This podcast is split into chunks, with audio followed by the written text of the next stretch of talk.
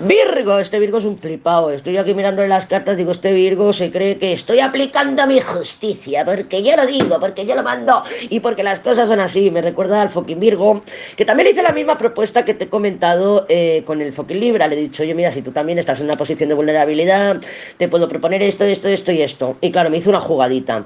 Y yo como, a la cárcel vas a venir tú a robar, y claro, pues ahora pues le pillé, le pillé, porque yo, yo sí, yo... de poner trampas las pones bien, Virgo. Joder, a mí no me vengas con estas trampas que están caducas, que son trogloditas, porque yo cuando tú vas, yo ya he vuelto tres veces y me lo, lo pillé.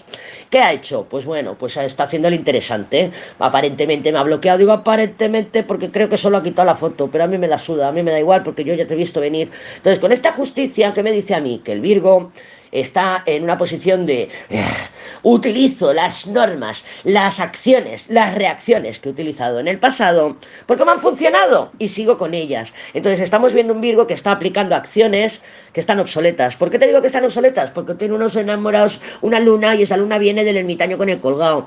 Está a la desesperada, pero claro, te encuentras un Virgo justicia, un Virgo de, ah, no, no, no, no, porque si yo lo digo es porque es así, porque estas son mis normas, porque y esa justicia tiene detrás el emperador.